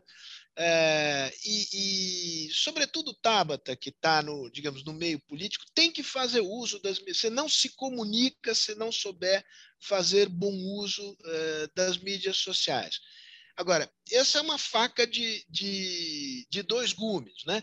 É, como é que é para uma deputada é, que tem uma causa, que tem uma atuação substantiva, que não perde o seu tempo com agressões baratas, que não é de fazer maldades ou fofocas. Como é que dá para utilizar a mídia social de uma maneira legal, interessante, construtiva? Qual é a tua experiência com isso, Tabata? Que a primeira coisa é que as redes sociais são um instrumento.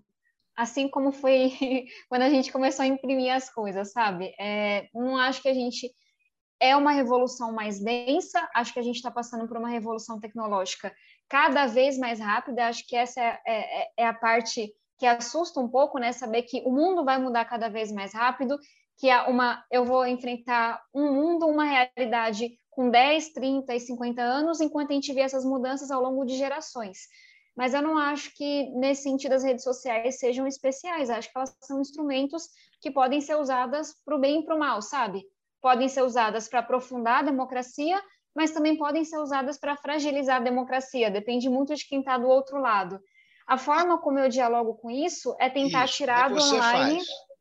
e levar para o offline na época da minha campanha, não passei longe de ser uma digital influencer. Então, é, enfim, tinha poucos seguidores para os pradões de quem precisava receber cerca de 300 mil votos, mas eu tinha uma atuação na educação que me permitiu ter 5 mil voluntários. E, obviamente, o WhatsApp foi muito importante para mim, porque era a forma que eu encontrava de mobilizar esses voluntários, de organizar o nosso trabalho na rua de campanha. Então, acho que é, é uma lógica um pouco parecida para mim no mandato. Eu preciso estar nas redes sociais porque é um instrumento que eu tenho de transparência, de contar para as pessoas o que eu estou fazendo, de dar satisfação do meu trabalho, de mobilizar quando a gente tem que derrubar um veto do presidente da República, quando a gente tem que votar um Fundeb. Mas eu, eu acho muito importante me lembrar que as redes sociais não são um mundo. Então, é, é, eu todo final de semana vou para a rua, vou para o interior, para a periferia, para o litoral, e é maravilhoso ver como o ambiente das redes sociais não tem nada a ver com o ambiente das ruas. O, que pega e vira trending topics do Twitter e confusão. Assim, primeiro que eu tenho uma família que não gosta muito de política. Se dependesse da minha mãe e do meu irmão, eu não estava aqui. Então, isso já me coloca um pouco na vida real. E aí eu vejo muito por eles, sabe? O que importa, o que chegou em vocês. E eu vejo isso na rua. Então, eu acho que é bom esse antídoto, sabe? De lembrar que, olha, tem algoritmo, tem robô, é bolha, é gente com acesso. Então, é, é bom, é, é, legal ouvir também, mas tem que ouvir gente de verdade, tem que ir na rua. Até porque a rede social acaba sendo um, um instrumento de acovardar. A, não vou conseguir falar isso, mas de gente covarde que se esconde por de acovardamento. Acovardamento. Gente que se esconde e diz coisas que não diria pessoalmente. Então, é importante, você pode usar, mas a gente sempre levar para offline, sabe? Então, vamos fazer um grupo de WhatsApp, vamos fazer uma reunião presencial, é, no contexto não da pandemia, né? Mas porque é isso, assim, é, é, a gente tem gente que seguia assim pelas redes sociais no plenário, mas eu acho que você vai ter os interesses que gritam mais alto e não aqueles que interessam a maioria sendo ouvidos na política. E não é a política que eu quero fazer. Então, estou ok, é muito popular. Ronilson, Ronilson uh, Simon Schwartzman estava nos assistindo aqui. Ele até falou, lamentou, eu tenho que sair. Sabe o que ele falou? Esse Ronilson é ótimo e tal. É divertido. E ele, agora ele, ele fez uma provocação ao senhor depois, presidente. Ele disse que essa história que o senhor disse que o senhor não, não era fundamentalmente um professor, que a política ficou, era uma coisa estranha ao senhor. Ele acha que isso aí não é bem assim que o senhor... Ele acha, ele pode achar o que ele quiser. Quem sabe de mim sou eu, não é ele. Ah, é verdade, é verdade, é verdade, é verdade. Isso, quanto a isso, não há a menor, quanto a isso, não há a menor é. dúvida. Ronilson, é...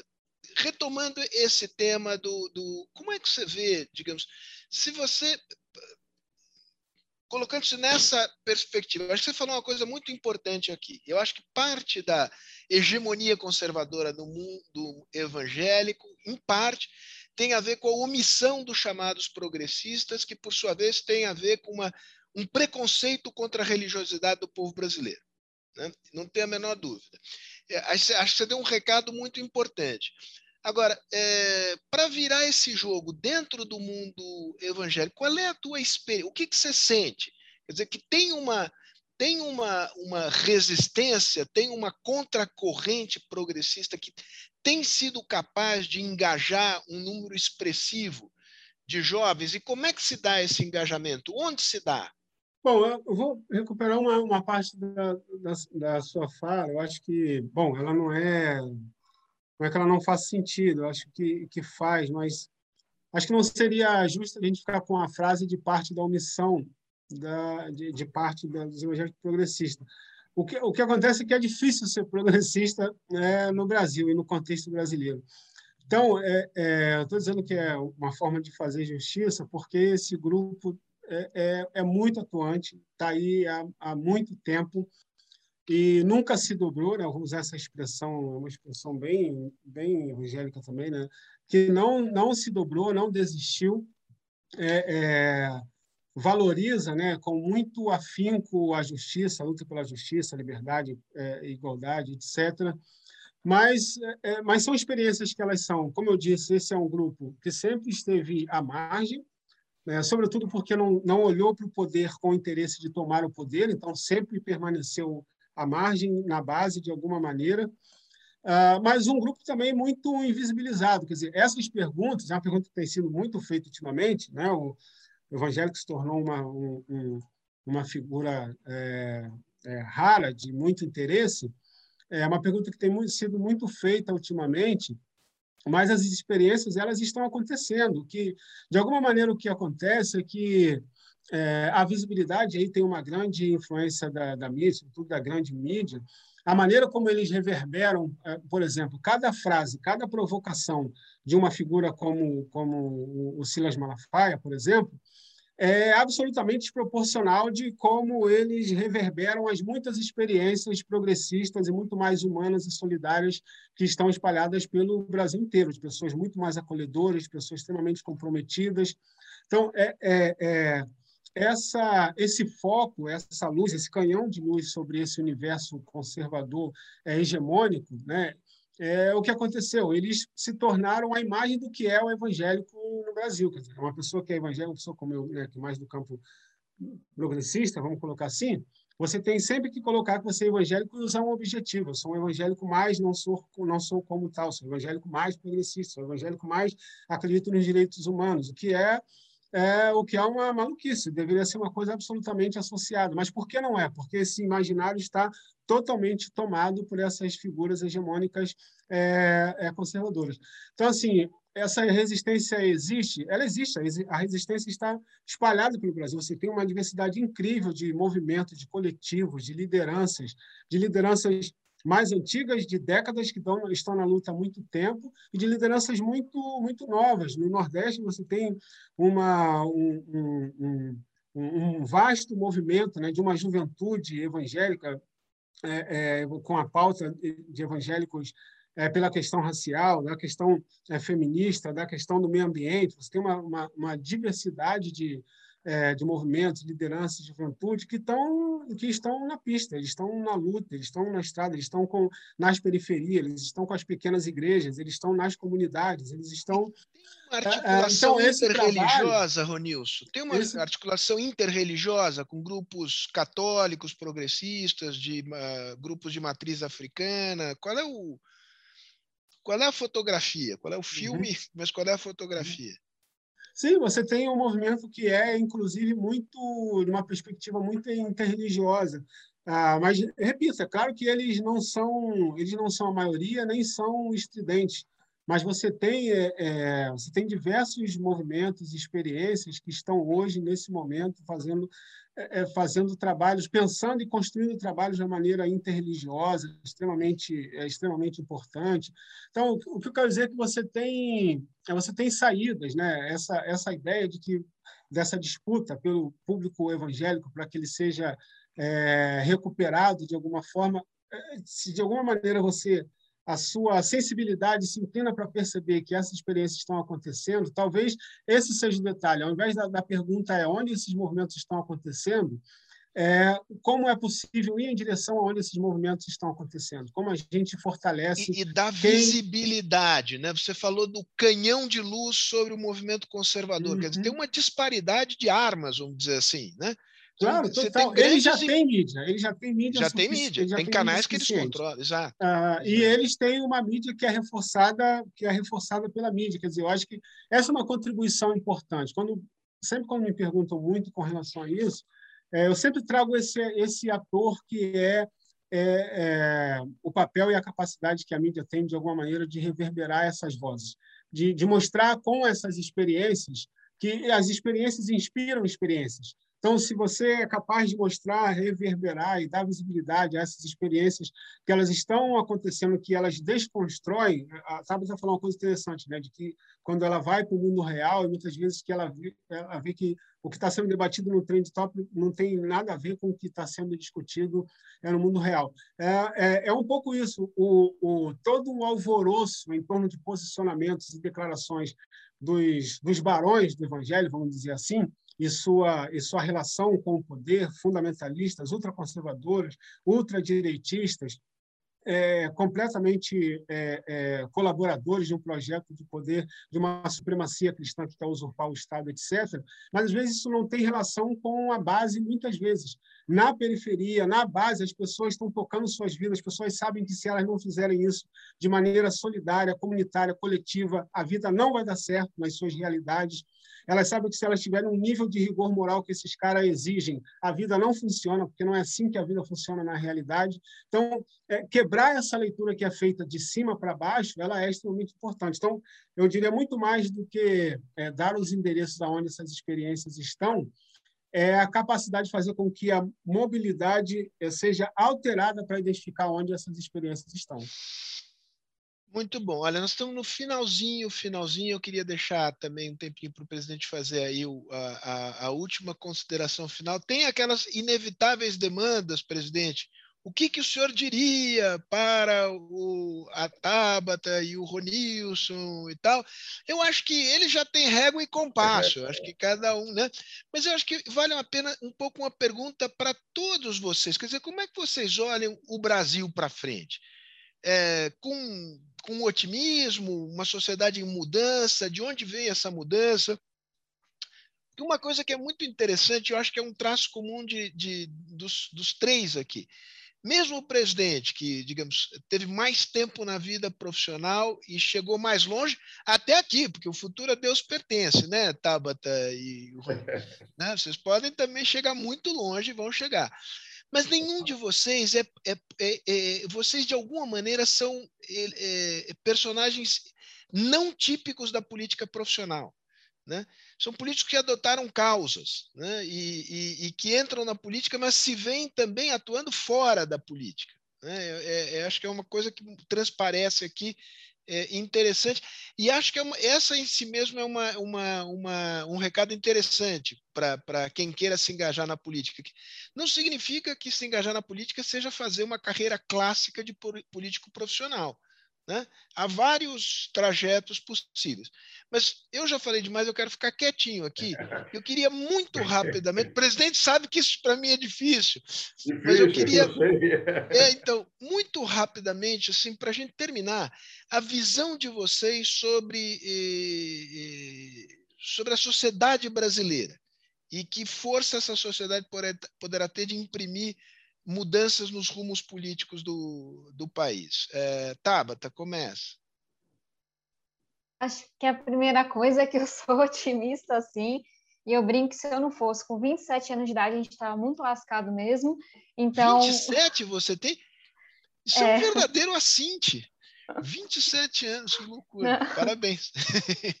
Obrigada. Não tem muito mérito em ter 27 anos, não, mas não, obrigada. Mas, é, mas nossa, com esse nível de maturidade tem sim. Não, mas é brincadeiras à parte. É claro que eu sou otimista com o Brasil, é, mas depende do período que a gente está falando. Eu acho que, é, brincadeiras à parte agora, o próximo ano e meio vai ser muito difícil. E vai ser muito difícil para quem sempre foi muito difícil, sabe? É, é, claro que, enquanto democrata, eu tenho muito medo do que está acontecendo no nosso país. Eu tenho muito medo de uma possível reeleição do Bolsonaro, porque a gente olha para os outros países, sabe, da Venezuela, Hungria, Polônia e Turquia e todos os lugares onde a democracia está ruindo ou já ruiu, e você vê que, olha, é uma reeleição de um projeto autoritário como esse, de um projeto corrupto e criminoso como esse, pode sim decretar o fim da nossa democracia por algum período. Então, tenho medo sim, Trabalho contra isso sim. Mas, de novo, quando a gente olha para os dados de periféricos, negros, mulheres e tantas outras pessoas sonhando, estudando, ocupando lugares que nunca foram seus, por mais que ainda não seja a, a regra e continue sendo a exceção, eu tenho esperança de que as coisas vão mudar, de que meus filhos vão nascer uma sociedade muito melhor do que eu nasci, do que meus pais nasceram. Meu pai, ele sempre, enfim, meu pai era meio assim duro, né? Ele sempre falava, olha, na minha época escola pública era coisa de rico. E meu pai não tinha terminado o ensino fundamental. Então, basicamente, vocês estudem sem reclamar. Era isso que ele queria dizer.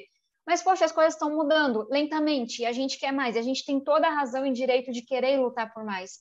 Mas acho que a gente não pode perder essa perspectiva de que não só o nosso Brasil ele é melhor hoje do que ele era, sei lá, 50, 100 anos atrás, mas de que a gente, enquanto sociedade, é muito melhor do que isso. E aí eu vou ficar com algo que o Ronilson trouxe. Da mesma forma que as lideranças evangélicas é, reacionárias não representam os evangélicos, o que a gente está vendo hoje na TV todos os dias não representa o nosso povo, sabe? A gente é muito, muito, muito melhor do que isso. E é aí que eu boto a minha esperança. Então, vou, vou finalizar desse jeito e agradecendo pelo debate. Foi incrível. Legal. Ronils, você? Bom, eu me considero otimista também, e, sobretudo esperançoso, né? A esperança é uma perspectiva profética importante. Então, como um bom, como um bom evangélico, acredito nessa perspectiva extremamente é, importante, mas sempre pontuando por onde a gente precisa passar, né, para poder é, para que essa esperança se concretize. Eu acho que é, me cabe dizer aqui o quão, o quão ainda é, é, difícil, às vezes desconfortável, como eu acho que a gente avançou significativamente, é verdade, mas eu acho que uma luta que é muito significativa é, é é, como a sociedade brasileira tem a capacidade de reconhecer é, os efeitos né, do legado colonial escravocrata na formação da sociedade brasileira e como o racismo atravessa é, diversos dos nossos dilemas e ele está embutido em diversos dos nossos dramas sociais, seja na educação, na violência, na justiça, saúde, é, na política, inclusive, etc.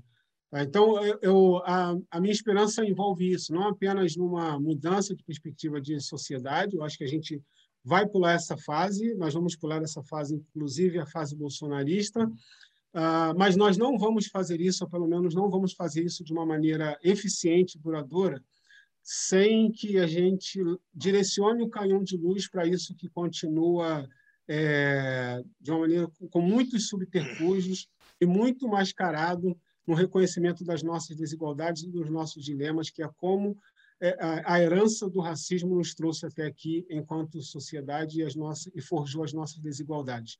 É, a minha esperança está em reconhecer é, é, como que a superação disso é extremamente importante é, para que nós sejamos uma sociedade melhor. É, eu, eu creio nisso. Eu creio extremamente. Como um bom profeta, eu creio sem deixar de apontar é, os caminhos pelos quais a gente poderia percorrer. E obrigado. Eu sou muito, sou muito, é, sou muito grato. Fiquei muito honrado. Não, com essa o agradecimento é conversa. é todo nosso, Ranilson, Tabata. Parabéns pela mediação aí, foi ótimo. Imagine, imagine. Estou aprendendo. Presidente, a sua perspectiva em relação ao, ao futuro deste nosso país? Eu acho que já disseram o fundamental. Nós somos os três, parece, otimistas. Você deve ser também, Sérgio. eu sou, é eu tenho. Fazer. Como o senhor é. sabe, o, o, eu tenho o meu, eu sou meio o meu lado, uh, o meu lado hebraico às vezes põe o viés um pouco para baixo, mas eu, eu, sei, eu, eu me aguento bem, eu me aguento bem. É, mas não tem importância, você vai ser levado pela onda. E a onda é otimista. não, não, prazerosamente, prazerosamente. É nadando feliz aí. Agora, eu acho que esse otimismo é importante, ter esperança. Né? Agora, com realismo. Foi dito isso aqui. Todos disseram a mesma coisa. Com realismo. Vai negar que há desigualdade na sociedade? Vai lutar, vai deixar de lutar contra a desigualdade? Não pode. Se você quiser realmente ser otimista e esperançoso, tem que lutar, tem que ter uma vida ativa e você tem que reconhecer a realidade. A discriminação contra a mulher diminuiu, mas há. A contra negro diminuiu, mas há. Então, está errado. Temos que tentar ver se convivemos de uma maneira mais, mais democrática, mais aberta e que nos, nos, torne a vida mais prazerosa, se é possível dizer assim. Mas eu não quero abusar do fato de ser o último a falar. Você, o que é o último é o Sérgio, ele manda. Eu só obedeço. Mas, enfim, É, não quero abusar do, do, tempo, quero agradecer a vocês a espontaneidade. É, isso é bom, a gente tem que dizer o que pensa, como, sente, sem preconceito, abertamente, e vamos em frente. Vai dar? Vamos ver. Aí depende da nossa capacidade de organizar, de trabalhar, de persistir, enfim, de mudar. Mudar é fácil de falar, mas é difícil aceitar a mudança. É muito difícil. Mesmo essa pequena mudança que ocorreu no Brasil, é difícil. Foi sempre com muito sacrifício. E não, não, não é de um momento para o outro, não, não é só uma revolução, é uma evolução também que vai junto com essa revolução, com essas transformações. Então você tem que aceitar o outro. Isso é a essência de tudo. Se você não aceitar a diversidade, está perdido. Você vai para vai a polarização. O risco que nós temos atualmente é esse. É, um, um, lado é bom, outro lado é mau. Não é bem assim. O bom não é tão bom assim, o mal não é tão mal assim. Dá para ter aí uma, uma, pelo menos para conversar. Tem que haver capacidade de conversar. E você só conversa de verdade. Não é quando você convence o outro, é quando você se deixa conversar pelo convencer pelo outro. Isso é fundamental. Só criarmos um ambiente nesse sentido, ah, o Brasil vai, vai em frente. Quer dizer, o mundo vai em frente, nós conseguimos fazer muito isso. Bom, muito bom, presidente. Eu, vocês me convenceram, me deixei convencer de é. que o país uh, tem tudo para dar certo, com gente como a Tabata e o Ronilson, aí é garantido. Gente, não, não Abraço. dos velhos também. Sem a velharia não faz nada também, viu? Não, mas aí o, mas o senhor jamais será uma velharia. O senhor é referência. Eu sou o moderador. Agora, os motores aqui da transformação é a turma da, da Tabata e do, e do Ronilson. Só dou uma ajuda. mudar. É. é, eu dou uma ajudazinha aqui no que eu puder. Tá Olha, um grande abraço, beijos, abraços. Obrigada, pessoal. Um abraço apertado. Obrigado.